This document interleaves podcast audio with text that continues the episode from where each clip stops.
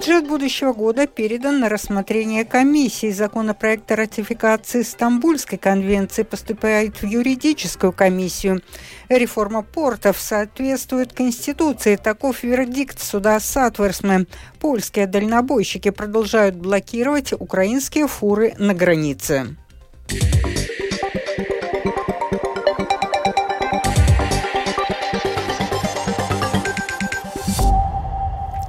Сейчас подробности этих и других событий. Сегодня парламент рассматривал ряд вопросов, связанных с принятием главного финансового документа страны государственного бюджета на 2024 год. О процессе продвижения документа Михаил Николкин.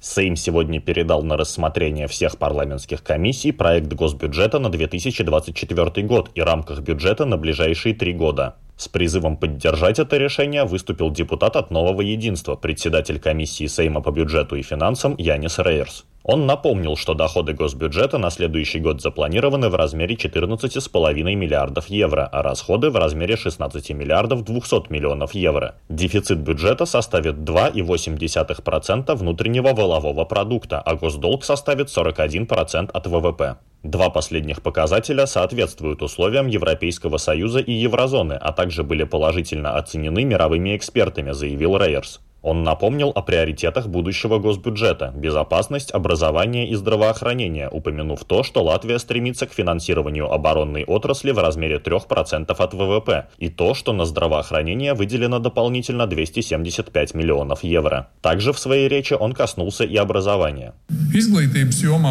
Серьезное финансирование в сфере образования выделено на повышение зарплат педагогов, переход на обучение на государственном языке, закупку учебных материалов, разработку разработку цифровых учебных материалов. Дополнительно, конечно, есть финансирование для высшего образования, науки, для усиления сфер природоведения и технологий, так как в основе каждой сильной нации лежит образованный народ, и конкурентоспособность создает именно образованное общество.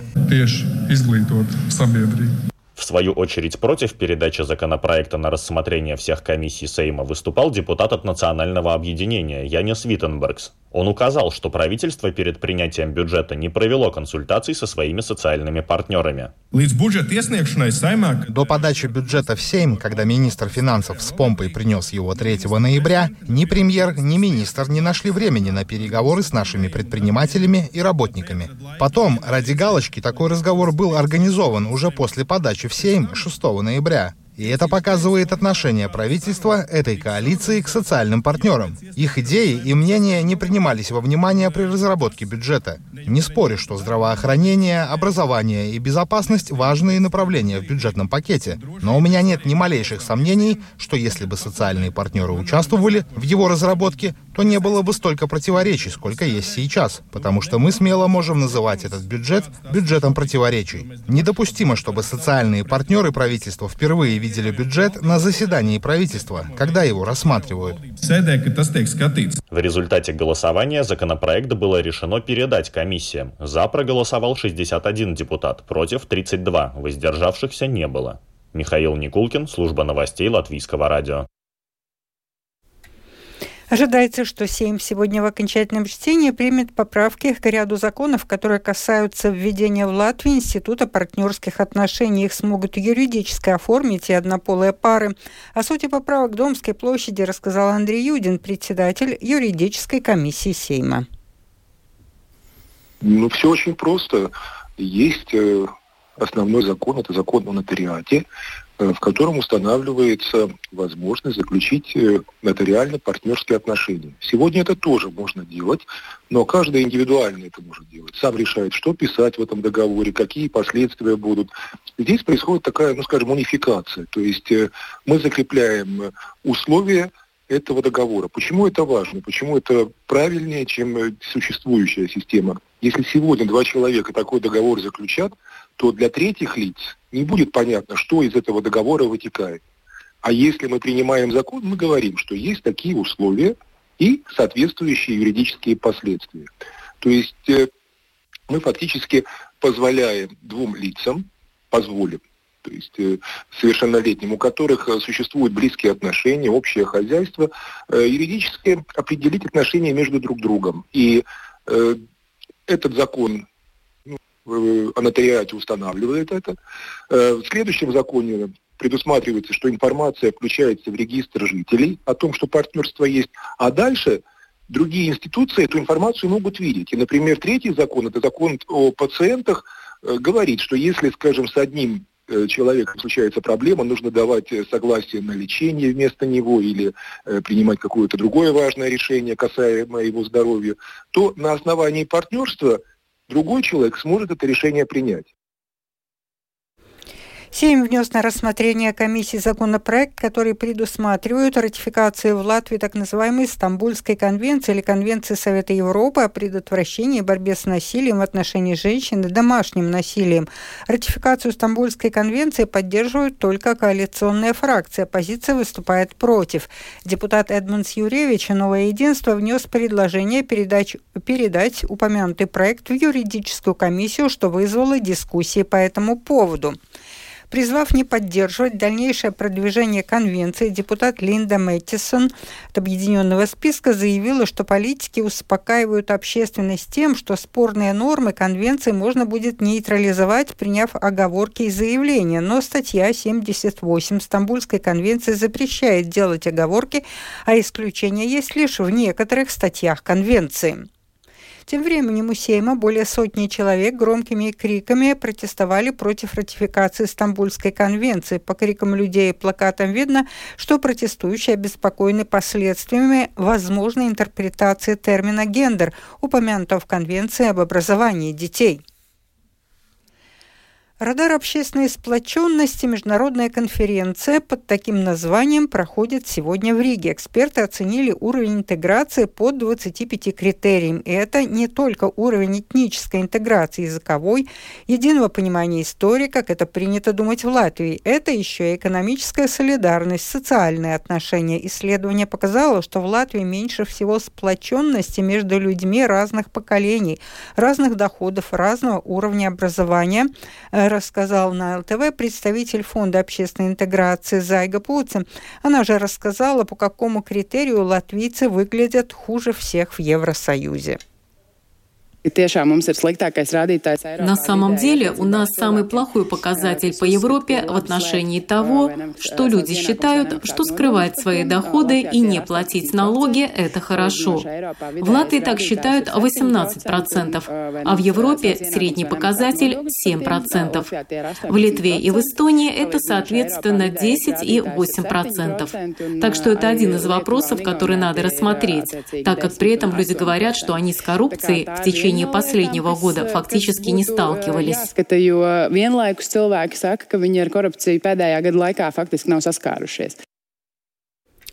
Конституционный суд сегодня признал реформу управления Рижским и Венспилским портами, соответствующей Конституции. Дело рассматривалось по заявлению 22 бывших и действующих депутатов Сейма. Бывший министр сообщения Талис Линкайтс, новая консервативная партия, инициатор реформы, сказал латвийскому радио еще до вынесения вердикта суда, что реформа задумана исходя из принципов, применяемых в других странах ЕС, так что в ней нет ничего, чтобы не соответствовать соответствовала сатверсме. Mēs vēlējāmies, lai мы хотели, чтобы порты стали более конкурентоспособными, профессиональными и активными, чтобы уменьшилось политическое влияние на принятие решений.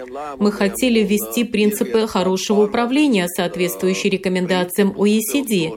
Мы как минимум пытались ввести те же принципы, касающиеся портов, какие есть у соседей в Литве и Эстонии и в других странах Европы. И эти принципы не должны бы противоречить нашей Конституции Сатворсмы. Дискуссия о том, какой реформа должна быть и как соблюсти интересы всех, длилась почти 20 лет.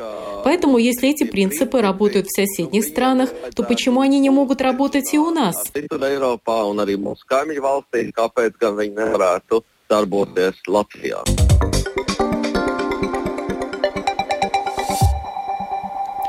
Продолжаем выпуск. Украинские большегрузные автомобили третий день стоят на польско-украинской границе. Их не пропускают польские перевозчики. Чем недовольны польские дальнобойщики, как блокада сказывается на украинском бизнесе, расскажет Оксана Пугачева.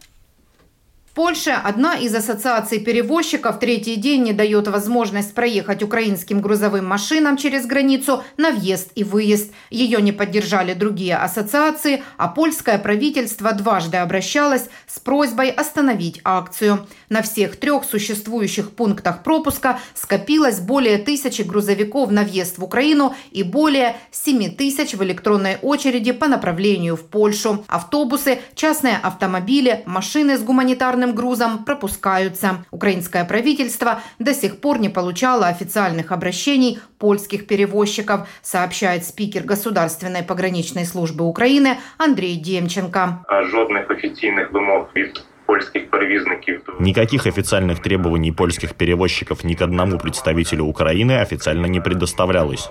Хотя Украина инициировала встречу для того, чтобы провести ее со всеми заинтересованными сторонами, как с польской стороны, так и из Украины, для того, чтобы движение через границу было не затруднено. Через Свои требования польские забастовщики озвучивают лишь медиа, жалуются на чрезмерную конкуренцию и хотят, чтобы украинские дальнобойщики снова получали разрешение на въезд в ЕС, как это было до полномасштабного вторжения. Нарушение контрактов по срокам поставок и большая себестоимость перевозимого товара – это те последствия этой блокады, которые уже почувствовал украинский бизнес. Сейчас перевозчики вынуждены пользоваться другими маршрутами, сообщает заместитель министра развития общин и территорий Сергей Ткач. На сьогодні з електронною чергою працює 16 Работает еще 16 пунктов пропуска с электронной очередью. Перевозчики выбирают удобный для них, однако очереди везде есть. Пропуска є. Польские организаторы акции также требуют отдельную полосу движения для пустых грузовиков и тех, у кого европейские номера. Если эти требования не будут выполнены, то они грозят перекрывать границу до конца года. Оксана Пугачева, специальный украинский корреспондент служба новостей Латвийского радио. Сегодня в 7 утра в Риге для движения полностью открыт Братский мост, сообщили в Рижской думе. В дальнейшем Братским мостом смогут пользоваться и пешеходы, и велосипедисты, общественный транспорт, автомобили. Демонтаж старого моста был начат летом 21 а в мае 22 года началось строительство нового моста. Сегодня в 13.30 на улице Москва 270 возле конечной остановки 7 трамвая сообщат о продлении 7 трамвайной линии 15 троллейбусного маршрута до пересечения улиц Виштю и Москвас. Создание транспортной развязки трамвайной, троллейбусной, автобусной обеспечит экологически чистую, взаимоинтегрированную развитую систему общественного транспорта. В Риге оператор депозитной упаковки открыл первый крупногабаритный или насыпной таромат. В этот таромат жители смогут сдавать до сотни ПЭТ из жестяных упаковок одновременно. Открытие произошло возле магазина «Максима» на улице Андрея Сахарова. Открытие реновированного здания Латвийского кукольного театра состоится 15 декабря, а не 11 ноября, как ожидалось. Надо уладить еще некоторые вопросы, касающиеся пожарной безопасности, но в целом кукольный театр готов. В нем побывала Людмила Пилип. На данный момент все строительные работы практически завершены. Осталось только закончить проверку вентиляционной и отопительной систем. Причем все уникальные элементы исторического здания были сохранены, рассказал директор театра кукол Мартинш Эйхе. Все старинные и уникальные вещи, такие как фонари, зеркала, напольная плитка, верхние и нижние полки, декор на лестнице, были реставрированы и сохранены. В коридоре и в помещении кассы будут расположены витрины с куклами. Это будет музейная галерея. А вот это помещение кассы, здесь будет стена магнитиков, с которыми дети будут играть. Мы хотим, чтобы в театре было больше интерактивности. Поэтому на протяжении этого сезона мы будем наблюдать за детьми, что им больше нравится. После этого мы сделаем специальную доску, где дети смогут рисовать, или ящик с игрушками, с которыми они будут играть. И это тоже будет лицом театра. В то же время, по его словам, во время реконструкции было учтено и то, что театр посещают также и дети с особыми потребностями. Вначале мы хотели установить внешний лифт, но поскольку фасад здания исторический, то этого нельзя было делать. Поэтому мы установили специальные лестничные подъемники. Теперь, чтобы подняться на второй этаж, человеку с инвалидностью не нужна будет помощь ассистента. В обновленном здании театра будет три зрительных зала. Большой, малый зал по типу амфитеатра и бэйби-зал для самых маленьких зрителей. Цель проекта реконструкции – повысить энергоэффективность в здании Латвийского театра кукол. При этом эстетическое и техническое состояние здания значительно улучшилось, считает член правления ВАЛС Некустаме и Пашуми Елена Гаврилова.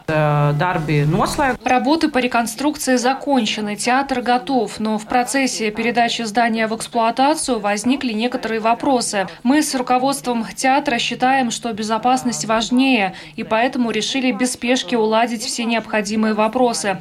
Возможно, на следующей неделе театр уже сможет переехать в реконструированное помещение. Планируется, что театр откроется для зрителей 15 декабря. Премьера спектакля «Щелкучик и крысиный король» постановки Рудольфа Геденша. Людмила Пилип, Латвийское радио 4. Это был обзор новостей сегодня в 13, 9 ноября. Продюсер выпуска Марина Ковалева. Выпуск провела Алдона Долецкая. О погоде. Yeah. В Латвии будет облачно с прояснениями. Ночью почти на всей территории страны, а днем на морском побережье кратковременный дождь, южный юго-восточный ветер 4,9 метров в секунду, ночью у моря в порывах до 14 метров. Температура воздуха ночью 4,8, днем 6,9 градусов тепла. В столице также облачно с прояснениями. В середине ночи небольшой дождь, южный юго-восточный ветер 4,8 метров в секунду, температура воздуха в течение суток 6-8 градусов тепла. Медицинская республиканский тип погоды, второй – благоприятный. Читайте наши новости также в Фейсбуке на странице Латвийского радио 4 и на портале РусЛСМЛВ. Yeah.